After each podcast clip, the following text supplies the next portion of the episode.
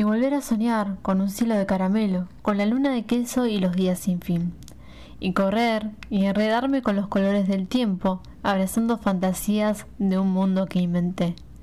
Y volver a tener esa inocencia bendita, donde las tristezas no tienen lugar, donde las rabietas se calman con un dulce, donde desconoces el odio y el rencor.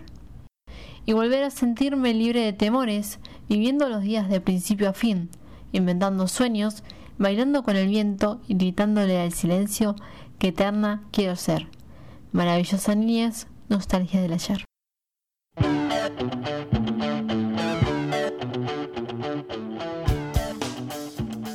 Muy buenos días, bienvenidos a un nuevo programa de Nosotras también jugamos. Este es un programa que se dedica a la realidad del fútbol femenino. Mi nombre es Ayelen Ledesma y me acompaña como siempre Eugenia Rocco. ¿Cómo andás, Eugen? Muy bien, bienvenidos a un nuevo programa. Bueno, hoy vamos a hablar de fútbol femenino y niñez. En la semana pasada, algunos se deben acordar, estuvimos hablando de fútbol y barrio y muchas de las entrevistadas nos, nos contaban esto, ¿no? La importancia de desarrollar el juego desde, que, desde una edad muy temprana, desde que son niñas. Entonces quisimos profundizar en este tema, quisimos eh, resaltar, recordar tal vez los derechos del niño y, ver que las niñas, las mujeres, desde que empiezan a caminar, también tienen derecho a jugar al fútbol. Un deporte que siempre lo mencionamos históricamente es de hombres, es para los nenes. Pero vamos a romper eh, con eso y vamos a contar la realidad. Voy a resaltar dos derechos. El número dos dice derecho a una protección especial para que puedan crecer física, mental y socialmente sanos y libres. A lo mejor este derecho no dice explícitamente la palabra juego, ni menos la palabra fútbol, ¿no? Vamos a hablar de la parte lúdica de fútbol. Pero crecer física, mental y socialmente sanos, creo que eh, son todas herramientas o todas ramas que surgen a raíz del juego, de lo lúdico, del fútbol y de cualquier otro deporte. Eh, acá quiero hacer una pausa antes de avanzar porque me ha pasado a mí en el colegio, calculo que te pasó a vos, Euge, y a todas las que están del otro lado. Eh, cuando, cuando son en la primaria, a lo mejor uno comparte los juegos con los varones, el matasapo, el quemado, pero bueno, no me quiero desviar por ese tema, sino que cuando ya somos un poco más grandes, bueno, las nenas juegan handball, los nenes juegan fútbol las nenas juegan volei, incluso en la secundaria, ya avanzando más en la edad, los nenes, los varones, tenían la posibilidad de jugar un partido de fútbol con los profesores, esto sucedía en mi colegio, que no voy a decir cuál era, y, las nenas, o sea, vos tenías que ir a la tribuna, hacer las porras, lo que sea, sin irnos al extremo yankee de Estados Unidos, donde está el deporte por excelencia, las mujeres son porristas, acá en Argentina no hay porristas, pero sí sucedía eso, el día que los varones jugaban a fútbol con los profesores hombres, era el día más esperado por toda la escuela y las mujeres siempre excluidas de toda esta situación. Entonces, en todo el recorrido de educación, eh, uno ya va sintiendo esas diferencias. Sí, yo recuerdo que cuando iba al colegio, nunca, pero nunca jugamos al fútbol. Siempre eran los hombres y nosotras o al handball o al volei. No había otra cosa. Y acá avanzo hacia el derecho número 7 que dice derecho a una educación gratuita y derecho a divertirse y a jugar. Y acá está explícitamente derecho a divertirse y a jugar. Eh, por ahí uno sí lo engloba dentro de lo que es el colegio, pero también están los clubes de barrio, los partidos que se hacen entre amigos eh, y siempre, siempre las mujeres quedan excluidas y excluidas, vos decís, bueno, queda excluida de un partido, no importa, puedo hacer otra cosa, no, queda excluida y privada de su derecho a divertirse y a jugar. Pero ¿por qué queda excluida la mujer, la niña del deporte fútbol desde su infancia, porque no tiene las habilidades, no tiene la fuerza, porque es peor jugadora, porque no hace goles. Me parece que es al contrario. Yo recuerdo jugar con mis amigos y si uno hacía un gol, la mujer hacía un gol, era como, y le hacía justamente a un hombre, eran todas burlas hacia el hombre de, uy, te hizo un gol una mujer. Claro, es así. Se excusan atrás de, de las diferencias físicas para en realidad excluirnos de un deporte que es para todos. Y esto después perjudica en el futuro, porque hoy cuando hablamos de una niña podemos decir que la estás privando de un derecho, pero en el futuro, hoy cuando el fútbol eh, es un negocio que va a un espectáculo que mueve mucho dinero, el fútbol masculino, el fútbol femenino todavía está muy lejos de eso. ¿Por qué? Porque, no, porque en su momento se la privó a la niña de sus derechos, porque no hubo acompañamiento y porque no hubo formación para que las mujeres puedan introducirse al mundo del fútbol desde pequeñas. Para conocer mejor cómo vive una niña del fútbol en la actualidad, queremos presentarle a Isaleo Suárez. Quizás ya la hayan visto en redes sociales porque sus videos haciendo malabares con la pelota vestida eh, de, Barcelona normalmente se hicieron virales. Bueno, detrás de todo esto hay una chica venezolana de 10 años solamente que ama el fútbol y actualmente juega en el club Ítalo de su país. Así que vamos a dejar que ella misma nos cuente sobre su juego. Pues yo juego de mediocampo, pero también mi profesor me pone de nueve, de extremo izquierdo y derecho. Y bueno, pero la posición que más me gusta es mediocampo hacia el ataque porque me gusta armar la jugada desde atrás para poder ir a hacer el gol. Y bueno, mi referente de mi referente jugadora de fútbol es Marta, pero yo no quiero ser igual a nadie, yo solo aprendo de ellos para poder formar mi propia personalidad. Y, y pues a mí me gusta mucho Messi y Ronaldinho por su juego bonito, porque, eh, porque a mí no me gusta el juego básico de solo pasar la pelota y dar patadas. Me gusta sacarme a los jugadores, hacer sombreritos, hacer chilenas, ir a hacer unos golazos. Me gusta mucho jugar muy bonito. También me gusta picar la pelota, me gusta engañar al portero, me gusta enganchar y que el jugador pase derecho. A mí me gusta hacer todo eso porque eso porque así me divierto. La primera persona que nombra Isa es una referente de, del fútbol, que es Marta Vieira da Silva, jugadora de Brasil y una de las mejores del mundo. La verdad que sí, es importante resaltar eso, porque ella después nombra a Messi y a Ronaldinho, pero como diciendo, bueno, ¿querés que te dé un ejemplo más claro? Algo que esté a la vista de todos, porque a lo mejor no todos conocen a Marta, pero yo creo que todas las que estamos en el mundo de, de fútbol femenino la conocemos. Y hace poco salió una estadística diciendo la cantidad de goles que convirtió Marta, está en la tabla entre los 10 eh, mejores goleadores de la historia de los mundiales. O sea, si hacemos un mix entre hombres y mujeres, Marta tiene muchos más goles que otros jugadores. Entonces está buenísimo que, la nombre a Marta. Y también eso está pasando de a poquito en Argentina, que vamos de a poco conociendo a, a las jugadoras de la selección. Por ejemplo, yo creo que si hace unos años atrás o previo al mundial, vos me preguntabas a cualquiera que pase por la calle, eh, no tenía ni idea de que había fútbol femenino. Hoy, en cambio, eh, cualquier ciudadano puede nombrarte, por lo menos a Vanini la va a conocer, o a Correa, o a alguna jugadora de su club, porque mucha gente me pregunta esto en la calle.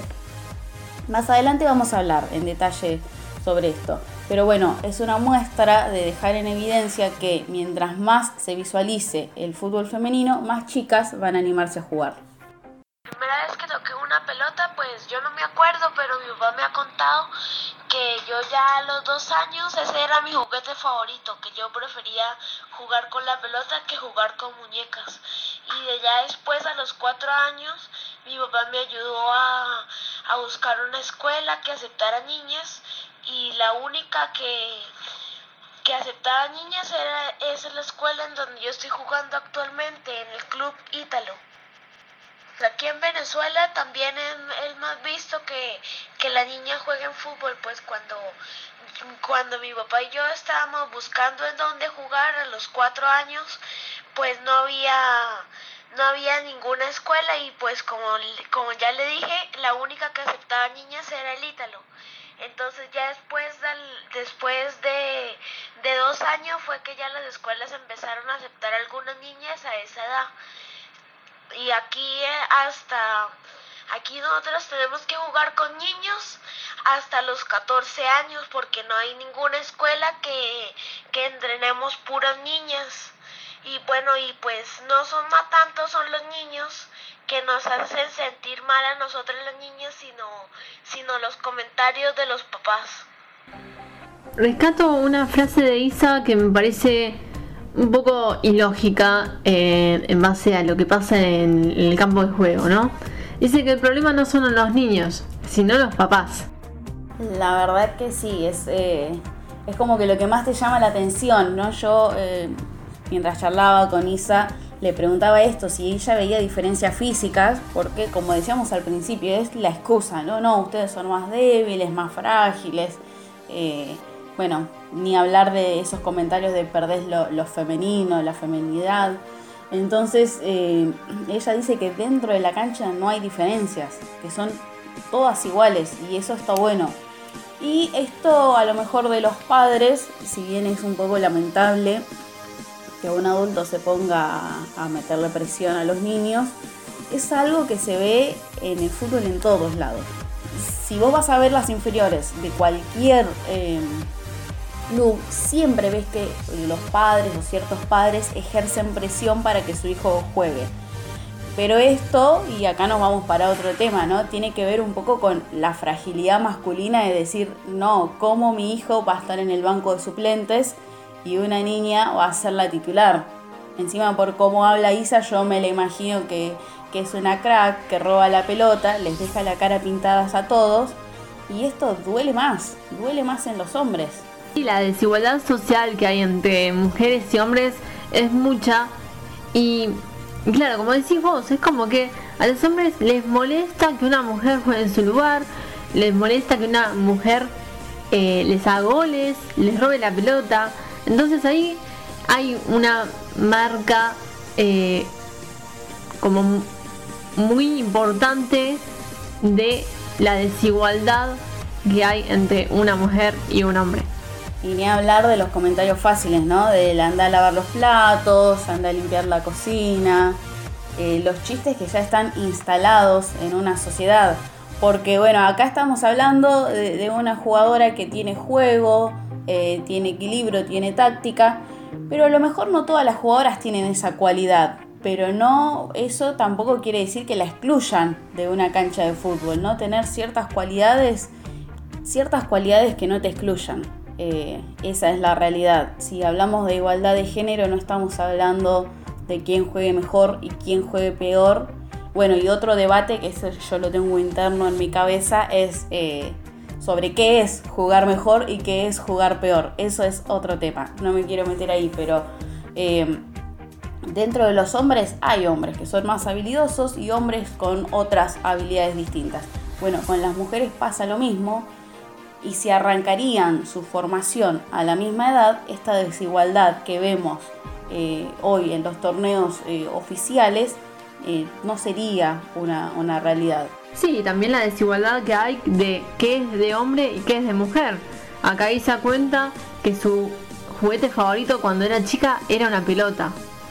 Y el programa pasado hablábamos de, de eso, de por qué una pelota es para hombre y no para mujer. ¿Por qué una mujer es una muñeca o algún vestidito de princesa? No, acá ella lo marca.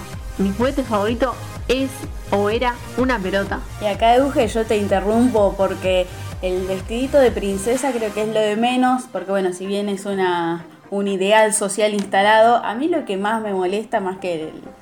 Eh, o sea, es real, el vestido de princesa es para nenas, eso lo sabemos, pero lo que más me molesta es que te regalen la, la tablita de planchar, la cocinita, las verduritas.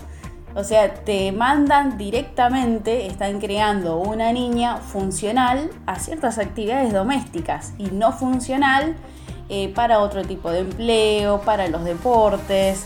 O sea, es, es algo que uno hoy no lo puede creer. Hoy, en el 2020, no lo podemos creer. pero yo te digo, no hay que irse mucho, eh, muchos años más para atrás para ver que esto es eh, real en cada casa y en cada familia. Y hoy en día incluso hay personas que todavía no lo interpretan porque la mujer, la niña, la señorita debe cuidar ciertos aspectos. Esto que parece tan ilógico muchas veces termina influenciando sobre el desarrollo de las jugadoras. No solo como dice Isa, por el hecho de sentirse mal, sino también porque quita posibilidades. Otro inconveniente que veo es de los papás que, que presionan a los entrenadores que por qué juega la niña y no juegan los hijos de ellos.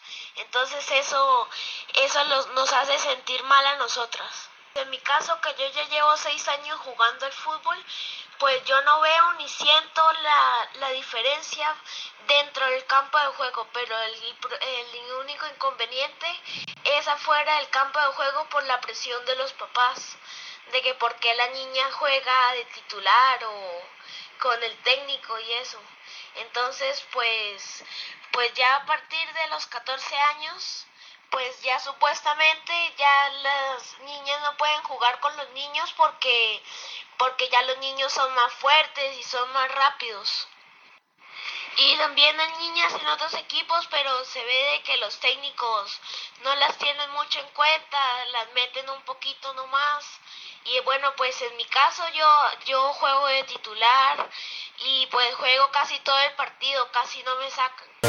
Uno creería que a esta altura ya ni siquiera hace falta aclararlo, pero las chicas, las niñas, eh, que quieren jugar no es que solamente son personas que quieren jugar para divertirse sino que también quieren eh, ser como sus referentes, ¿no? Y poder dedicarse al fútbol como carrera. Y esto pasa en varios deportes y hoy está creciendo este deseo en el fútbol femenino porque hoy hay referentes. La tenemos a Marta, después tenemos a Alex Morgan, Megan Rapinoe, hoy eh, yendo un poquito más a la actualidad o más cercano en nuestro país, eh, podemos hablar de, de Flor Ponsegundo, de Estefanía Banini y de varias jugadoras incluso jugadoras de su club, de tu equipo, del equipo que, tenés en tu barrio, en tu ciudad. Y está bueno tener referentes, porque en su momento, cuando no había referentes, vos no podías dedicarte al fútbol porque no hay otras mujeres que jueguen al fútbol. Por ejemplo, cuando yo era niña era muy común decir las mujeres tienen que jugar al hockey. ¿Por qué? Porque estaban de referente las Leonas desde Sydney 2000, porque antes de eso tampoco nadie le daba mucha bolilla al fútbol, pero al fútbol, al hockey. Pero a partir de ahí era como, bueno, están las Leonas, entonces mujeres hockey, hombre fútbol. De hecho, em, aclaro algo, me agarró, o sea, es un lindo deporte el hockey, pero a mí me agarró como, como una fobia de jugarlo, porque era tanta la presión que, que yo sentía desde afuera, que me decían, no, vos el fútbol no te tiene que gustar, te tiene, tenés que jugar hockey o tenés que mirar a las leonas o no te puedes comprar la, camiseta de, Alessandro, por poner un ejemplo, ¿no? Vos tenés que comprarte la, camiseta de Luciana Aymar y esas cosas y tenía una presión y esto pasa, bueno, hablamos de fútbol, bueno, ahora yo hablo de hockey, no sé, Uge, si a vos se te ocurre otro deporte. Bueno, yo desde mi experiencia eh, jugué tenis, empecé más o menos a los 13 años y ahí no había diferencia, porque el, tenis es de, mujeres y es de hombres. Pero sí me pasaba el tema de cuando jugaba con un hombre. Las diferencias físicas que hablábamos antes, eh, que por ahí un saque no lo metía o era muy lento. Entonces el hombre después cuando lo recibía y, y me llegaba la pelota era como muy rápida y no llegaba a agarrarla. Ahí sí noto una diferencia eh, y por eso está el tema de el tenis femenino, mujeres con mujeres. Y quizás en los dobles, sí, es mujer y hombre. Eh, pero ahí sí noto una diferencia física que me parece que no está tan buena. Eh, pero bueno, es algo que, que sucede. Por ahí uno no quiere recaer en lo binario, ¿no? Esto de mujer y esto de hombres. Queremos hacerlo integral. Pero ¿qué es lo que sucede con el tenis? Y vuelvo a lo que decíamos hoy, hay referentes. En la Argentina tenemos a Gabriela Sabatini, a Paola Suárez, tuvimos a Steffi Graf, tenemos a las hermanas Williams, eh, tenemos a, a Yarapoa, a un montón de tenistas y que entonces como hay referente, entonces sí podés jugar al tenis, porque ves que hay otras mujeres. Y eh, si nos vamos a lo binario o a lo físico, o sea, después hay otras cuestiones, creo que las vamos a hablar más adelante, ¿no? Pero si jugás un deporte de hombres, eh, sos una machona, eh, sos, bueno, no sos femenina, sos, desarreglada, no estás cumpliendo con lo que te impone la sociedad, de, ser delicada. Y bueno, todo eso lo vamos a, desarrollar más adelante, pero eh, está bueno hablar del que haya referentes y también está bueno ver o a lo mejor comprender por qué estos padres en la escuela donde está jugando Isaleo en Venezuela ponen presión para que jueguen hombres porque ellos no creen en esta idea integral o en esta idea de, igualdad. Bueno, y repito, no son solo nenas eh, jugando, son nenas que quieren aprender, que quieren crecer, que quieren desarrollarse en el ambiente de fútbol para llegar a ser eh, futbolistas profesionales. Yo quiero llegar a la Masía del Barcelona y quedarme ahí hasta poder debutar como profesional. Y ya después de que cumpla los 35 años y ya me toca retirarme, pues yo quiero ser entrenadora para poder apoyar a las niñas a que sigan jugando al fútbol femenino. Quiero ser campeona de la Liga Iberdrola, campeona de la Champions League. Quiero ir a un mundial y quedar campeona. Continuamos en Nosotras también jugamos, dedicándonos a la realidad del fútbol femenino. En el día de hoy vamos a ver qué pasa con la niñez, con la infancia, con las niñas y el fútbol. Nos estás escuchando por UNSB Radio 106.5. También nos puedes escuchar a través de internet www.unsb.com.ar o desde la aplicación. Entras a la Play Store, buscas UNSB radio y ahí la puedes descargar para escucharnos desde tu celular. Además nos vas a poder encontrar en todas nuestras redes sociales, arroba nosotras también jugamos, en Facebook, en Instagram, en Twitter, arroba nosotras TJ. Y ahí te vas a mantener al tanto de estos programas, estos episodios especiales dedicados a cada, a cada áreas específicas del fútbol femenino. Eh, hablábamos antes, eh, no se trata de niñas que juegan a, divertirse, que juegan al fútbol, sino se trata de personas que quieren ser futbolistas, futbolistas profesionales. Hoy en la Argentina estamos viviendo una profesionalización, entre comillas, aunque ustedes no me hayan visto, hice las comillas con los dedos, que es una profesionalización a medias, ¿no? Porque sabemos que muchas cosas no se cumplen, hay muchas cosas eh, legales que no están contempladas en los contratos y que no son todas profesionales. Estamos hablando de la primera A de AFA, donde solo algunos equipos son eh, profesionales y algunas jugadoras de algunos equipos tienen la obligación de tener contrato. El resto están así, como trabajadoras informales. Para conocer esta realidad hablamos con Luciana Bachi, jugadora de Racing Rosarina y además eh, estuvo en el plantel de la selección argentina y ella nos va a contar cómo fue su infancia y cuál es su relación con la pelota. Quizás mi recuerdo más marcado eh, de la niñez fue que en el colegio no me dejaban jugar eh, y bueno también ya conté muchas veces que, me mandaron a la psicopedagoga porque decían que tenía un problema de personalidad, eh, porque bueno, yo jugaba en los recreos con, los hombres y también en el campito cuando íbamos también iba a jugar al fútbol y, bueno, mi colegio era un colegio de monjas, entonces eh, se complicaba el tema porque no, les gustaba, no, no, lo veían como un deporte para mujeres y, entonces me lo prohibían. Eh, y nada, también me acuerdo de, me, quedaron quizás marcadas eh, ciertos, ciertos dichos de, personas o ciertas cosas que le decían a, no sé, mamá. Una vez a mamá le dijeron, pero vos estás loca de mandarla a tu hija fútbol con hombres, la van a lastimar. Eh, porque bueno, yo jugaba con, con, hombres desde chica hasta los 16. Nada, la van a lastimar, eh, todo, todas esas cosas que dicen. Y, y bueno, nada, también tuve que pasar por, por jugar con hombres, tuve que pasar por esas cosas de, de que, no sé, una vez fui a jugar una canchita y los padres de afuera tiraban comentarios misóginos, machistas a los nenes diciéndole que no sé, que me toquen el culo quizás porque era una piba y esas cosas que, la verdad es que te quedan marcadas y, no te las olvidas más, es la realidad. Lo peor es que esto que cuenta Luciana no es algo que solo pasa por un, por un directivo o alguien que no entiende la situación. Dentro del ámbito del, fútbol hay muchas, pero muchas limitaciones por ser mujer. Eh, digamos, en un club arranqué a los 8 años en Rowing Club. Eh, fue con hombres, porque bueno, ya te digo, acá en Rosario no, no había ningún torneo femenino y tampoco ninguna escuelita.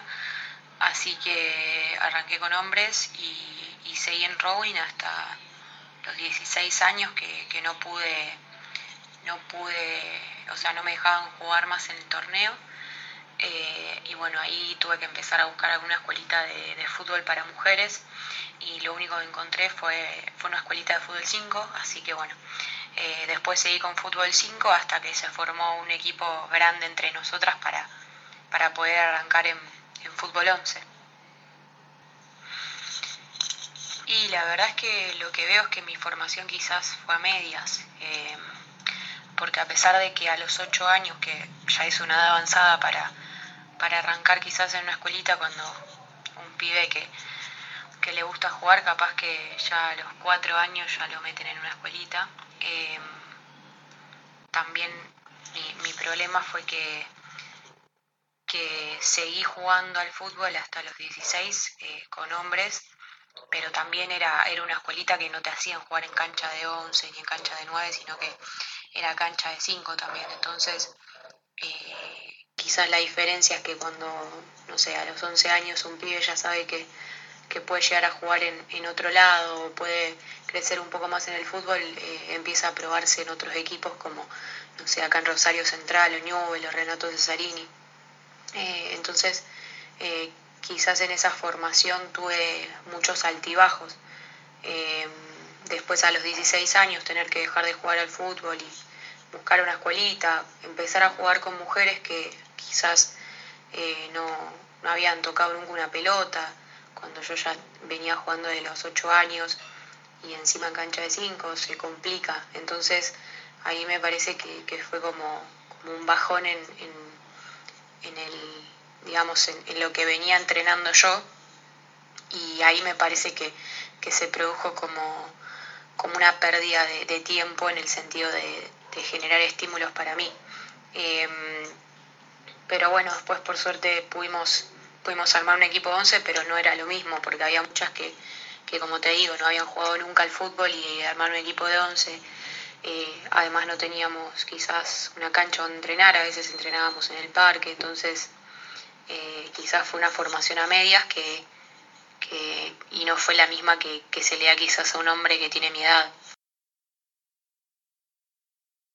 Lo que me gusta de esta entrevista, que podemos compararla eh, literalmente con la entrevista previa a la realidad de una niña de 10 años en Venezuela, que a pesar de ciertas complicaciones ella encontró el lugar, encontró eh, un club que le abra las puertas y un entrenador que la vale en su juego y que desde los cuatro años ya puede estar entrenándose al mismo nivel que los varones, a la realidad de una jugadora argentina que está bien, eh, de Rosario más precisamente, que se formó hace unos años atrás, donde dice que ella eh, no estuvo desde los cuatro años con una pelota en los pies. Y que después de eso tiene que jugar, o sea, el único lugar donde le abrieron las puertas es en un club con canchas de fútbol 5, donde sabemos muy bien, más allá de las diferencias de las dimensiones, la diferencia de, del césped, em, hay mucha diferencia en muchas cosas de fútbol 5 a fútbol 11. Entonces me llamó mucho la atención esto que, cuenta Luciana, que si miramos un poquito más atrás vemos las dos caras de, la moneda, ¿no? También esta diferencia entre Isa y Luciana, ¿no? Que eh, Isa ya juega en un club, eh, Luciana también, pero comenzó en cancha de fútbol 5. Ella lo comentaba. Entonces eh, vemos la diferencia en el tiempo, ¿no? Isa ahora que puede jugar y Luciana antes que podía jugar, pero no en cancha de 11. Luciana habla que ella tuvo una formación a medias. Y lo que vemos es hoy cómo eso eh, impacta ¿no? en, su, en su formación actual o en su dedicación actual a Racing Club. Eh, y otra cosa con respecto a las desigualdades es esto. Ella tuvo una formación a medias y así todo se las pudo arreglar, por lo menos para jugar en cancha de 5 con varones. Cuando llega a, otro club donde sí pueden jugar en cancha de 11 y todas mujeres, cada una de las jugadoras tenía una realidad distinta y eso es lo que es muy común para las mujeres. Tenés la que nunca eh, tocó una pelota en su vida, pero bueno, quiere probar, la que jugó en cancha de 5 y después va a cancha de 11 y se le agrandan todas las dimensiones. Eh, la que sí está acostumbrada en cancha de 11, em, está acostumbrada a jugar con hombres, con mujeres. Hay muchas realidades distintas y que al final se engloban todas dentro de un equipo, por ejemplo, y ahí se ven todas las diferencias y estas diferencias vienen a raíz de una cosa, de la desigualdad que se planteó en la niñez de cada jugadora. Lo que yo quiero saber es si esto cambió o mm, cambió en algo o sigue igual. Sí, en algunos lugares ya eh, el tema de la formación se está, se está armando bastante bien, pero como te digo, es, depende de, la ciudad, de, digamos, de la suerte de la piba de, nacer en una ciudad quizás que tenga, que tenga escuelita para ella o que tenga torneo, porque, por ejemplo, acá en Rosario, eh, en Socialus, armamos una escuelita hace más o menos ya tres años, que al principio eran, no sé, cuatro pibas y ahora está lleno. Eh, yo ahora obviamente no, no estoy siendo más eh, profe, pero, pero quedaron mis compañeras y ahora básicamente ni entran en la canchita las pibas, imagínate. Eh, entonces, bueno, y, y, también acá en Rosario hay un torneo en cancha de siete, si no me equivoco, que juegan también las, las pibas menores de, no te quiero mentir con la edad, pero creo que hasta 14 años pueden jugar en ese torneo, pero, pero bueno, acá en Rosario, por ejemplo, eh, hay un poco más de, herramientas, obvio que tendría que haber más, pero ponele, no sé, en Córdoba está el problema este de Martina Raspo, que no que la dejan jugar en su equipo con hombres, pero no la dejan jugar en el torneo, eh, y no hay ningún torneo de mujeres, entonces es depende de, de, dónde te ubicas, digamos, el tema de, del crecimiento en inferiores. Eh, y bueno, en, en Racing eh, las inferiores las están armando muy bien, están armando una estructura también. Eh, está, bueno, Pepi, que es mi, mi, amiga y mi compañera ahí de Racing, que juega también en la primera, es la profe y preparadora física de, de las inferiores. También se sumó Eugenia Nardone, que es otra compañera mía y amiga de, Racing. Y bueno, eh, pudieron ir a un torneo nacional, salieron campeonas del torneo nacional, se fueron a la Copa Libertadores sub-16. Así que en Racing también se está armando bien el tema de las inferiores. Pero bueno, es depende de, dónde te vas y en qué ciudad estás. Bueno, acá contaba eh, cómo es la actualidad, eh, la formación en distintos clubes. Es muy lógico, eh, cuando uno ve la tabla de posiciones, es lógico pensar esto, que hay una diferencia de infraestructura, de formación y una diferencia económica en los clubes que son Boca, River, Guayurquiza, Racing, por ahí San Lorenzo, que viene un poquito más relegado, pero se está sumando a la evolución y en otros, en otros equipos de primera la realidad es totalmente distinta y sucede lo que ella contaba eh, un poco más atrás, ¿no? El hecho de que las jugadoras, jugadoras de primera, te estoy diciendo, y de torneo de AFA, llegan a la cancha, o sea, viajan en bondi, porque acá no pasa como, como en el fútbol masculino que van en, el cero kilómetro, eh, van en colectivo hasta su predio de entrenamiento con el bolsito, con los botines y llegarse, y llegar y encontrarse con el predio ocupado por otra gente que está, eh, o sea, que no estaba planificado. Y esto sucede hoy en la, primera de fútbol femenino. Entonces, si bien evoluciona en algunos clubes, en otros todavía va un poco más despacio esa evolución. Y está bueno que, qué sé yo, por ejemplo, la Copa Libertadores eh, haya tenido la Copa Desarrollo con Mebol Libertadores, entonces que pueda involucrar a chicas desde los 16 años, porque ahora obliga a que los clubes no solo tengan una primera de femenino, sino que tengan, aunque sea una reserva eh, o unas inferiores con chicas desde 16 años. Y eso hoy en la Argentina es un montón, pero así todo, pues estamos hablando de chicas que recién empiezan a tener lugares para tocar una pelota a los 16 años, no desde los 4. Y esto yo creo que va a llegar a la Argentina, pero falta todavía. También Luciana nombra a Martina Raspo, que es eh, un tema que está eh, muy marcado, eh, que no la dejan jugar, ¿no? Igual después vamos a hablar más en profundidad de esto, pero acá vemos que una jugadora profesional también conoce las dificultades de otras jugadoras, como ella lo tuvo en la infancia, ¿no? Eso de no poder jugar en cancha de 11, jugar en cancha de 5, las diferencias con los hombres, todo lo que ella eh, nombraba.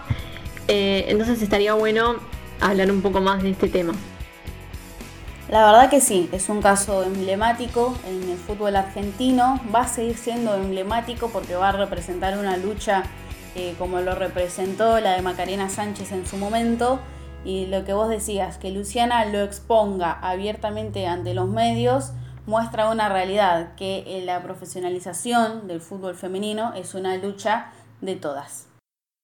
El fútbol femenino, muchos equipos de AFA lo sostienen simplemente porque es una obligación y no porque realmente quieran hacer crecer a la disciplina, eh, cuando en realidad no ven la, beta quizás eh, de más adelante si la disciplina crece eh, que le puede dar mucho dinero al club, qué sé yo. Eh, si te pones a pensar, los clubes que, salen campeones, los clubes que van a la Copa Libertadores, reciben mucho dinero por parte de Conmebol y de AFA. Entonces, también los clubes que, hacen que, que, su jugadora vaya a representar a la selección reciben dinero. luego de, no sé, del Mundial todos los clubes que, tenían jugadoras que fueron citadas al Mundial y que fueron parte de la delegación también recibieron dinero. Entonces, me parece que no se ve todavía el, quizás ese tema del negocio y de, lo productivo que puede ser el, fútbol femenino en, los clubes. Y, bueno, el tema de las inferiores, en Racing eh, la Pepi está entrenando a la sub-16 y y bueno, Eugenia había arrancado a entrenar a la sub-12 o sub-11, eh, en realidad sería sub-14. Em, pero bueno, ahí Eugenia me dijo que, a partir de los 10 años más o menos empiezan en las inferiores en Racing. Así que me parece que es un proyecto que se está armando lindo. Ojalá que puedan seguir sumando más, más, em, más inferiores, digamos, con, eh, con pibas de, menor edad, digamos, más divisiones. Eh, pero bueno, es un proyecto muy bueno el de Racing y es un proyecto que no tiene creo que ningún club de, Argentina, eh, digamos, quizás no estoy muy familiarizada con los proyectos que tiene en el interior, pero en AFA quizás, no sé, River tiene también un gran proyecto de inferiores, pero, pero bueno, creo que Racing es pionero en ese tema que esta semiprofesionalización eh, quizás nos pone un poquito más de, compromisos y de responsabilidades a, todos y todas que estamos dentro del fútbol femenino para, para empezar a, generar un cambio y también a empezar a incrementar nuestro nivel futbolístico y, quizás ser un poco más profesionales de, de, lo que éramos, porque siempre lo fuimos en realidad.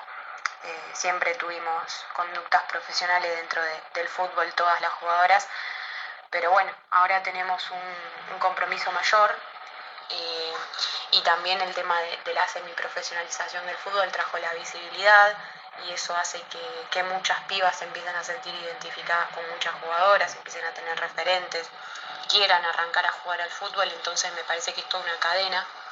Eh, porque bueno, muchas pibas de, mi edad quizás en su momento no, no jugaron al fútbol por, por no ver ninguna que lo haga y por no tener ninguna referente y pensar que, ninguna mujer lo hacía.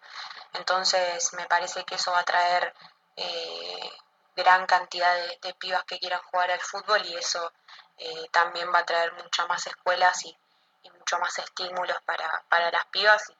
Sin duda el día de mañana el fútbol en Argentina va a tener mucho más nivel del que tiene ahora.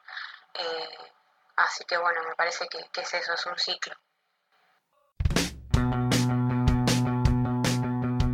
Continuamos en Nosotras, también jugamos dedicándonos a la realidad del fútbol femenino en la Argentina. Y uno de los casos de los que queríamos hablar es uno que mencionaba Luciana, es el caso de Martina Raspo, una niña de 9 años que está participando, desenvolviéndose, por decirlo de alguna manera, en la Liga Regional de Fútbol Femenino, de Fútbol Infantil, perdón, en Córdoba. Y eh, ella tiene un problema. ¿Cuál es? Que hay eh, dos ligas donde pueden jugar estos niños en la Liga Regional, donde tenés partidos de liga y partidos de reserva o partidos amistosos, como lo podamos llamar y Martina Raspo solamente tiene la posibilidad de jugar en los partidos amistosos, no así en los partidos de liga. A partir de esta problemática, Martina lo que hizo fue eh, grabar un video para las redes sociales donde ella dice, soy nena y a las nenas no se les permite jugar por los puntos. Y este video se hizo viral y bueno, como lo conoce Luciana y muchas jugadoras, o sea, todo el ambiente de fútbol femenino eh, acompañó a Martina y a sus familiares en la lucha para que la dejen jugar por los puntos, porque es una situación bastante particular donde sucede lo siguiente, bueno, sí, jugá, el partido amistoso está bien, pero en partido oficial no. Y la realidad, seguramente, esto no está escrito, pero es algo porque conozco varias situaciones similares que pasa con varias niñas en las ligas de fútbol, es que seguramente el equipo saque una ventaja o Martina tenga unas cualidades que motiven a su equipo en los partidos. Por eso los rivales organizadores no quieren que ella juegue, porque la excusa, volvemos a lo de antes, la excusa siempre es que no se lastime, que es frágil, pero la realidad es que una ventaja debe sacar y que debe ser muy buena jugadora Martina. De hecho, este año firma contrato con el Club Tiro Federal de Morteros para jugar por los puntos. Después de una lucha que se hizo viral por todos lados, eh, anduvieron circulando fotos de ella firmando el contrato, las autoridades hablando sobre este tema, que parecía ser una victoria, pero no. El día sábado 7 de marzo ella va al club para poder ingresar y unos momentos antes ella tiene que eh, fichar con su huella digital. Va a poner la huella digital y su ficha parece perdida, o sea, todos sus datos, todo lo que lo que sus padres firmaron para que ella juegue en ese club, habían desaparecido. Y todo esto le mete un montón de trabas al club, entonces que no permiten que ella juegue. Y días más tarde en la Argentina está el aislamiento social obligatorio. Así que toda esta historia quedó en pausa, congelada. Eh, nosotros queremos visibilizar la historia de Martina Raspo, al igual que, que todas las jugadoras, porque bueno, es un caso muy particular y lo contábamos minutos atrás. En Venezuela eh, una niña hizo su lucha y hoy está jugando con varones desde los 4 años. En Argentina, Luciana Bacci viene luchando desde hace rato y hoy ella considera una victoria que en los clubes más grandes se pueda jugar desde los 16 años. En Argentina, en Córdoba, tenemos a Martina Raspo luchando desde los 9 años, lo que se considera una edad avanzada para el fútbol, y todavía no pudo tener su victoria. Bueno, ya escuchamos las realidades entonces de muchas jugadoras, de esta lucha que tienen desde chicas y, cómo es eh, todo el proceso que ellas tienen para poder jugar luego en primera división y ser profesionales. Hasta la próxima, oye. Es así, Euge, es una lucha que continúa, pero lo importante es que acá en la Argentina ya arrancó esa lucha por la conquista de derechos, derechos que ya están, eh, pero que bueno, que día a día hay que defenderlos y que para llegar a que las mujeres tengan eh, esa formación desde su niñez. Hoy nos dedicamos completamente a la formación y es muy importante que tengan una formación futbolística desde que son niñas en cancha de 11, en relación de iguales con los varones. Todo eso es algo por lo que se está trabajando en el fútbol femenino. Va de a poco, sí, se está yendo muy despacio en la Argentina. Pero bueno, mientras más eh, hablemos, mientras más divulguemos estos casos particulares y más conocidos se hagan, más van a ser las voces eh, y las fuerzas que se sumen a esta lucha. Esto fue Nosotras también jugamos por UNSB Radio. Hoy me acompañó Eugenia Rocco, mi nombre es Ayelen Ledesma, hasta la próxima.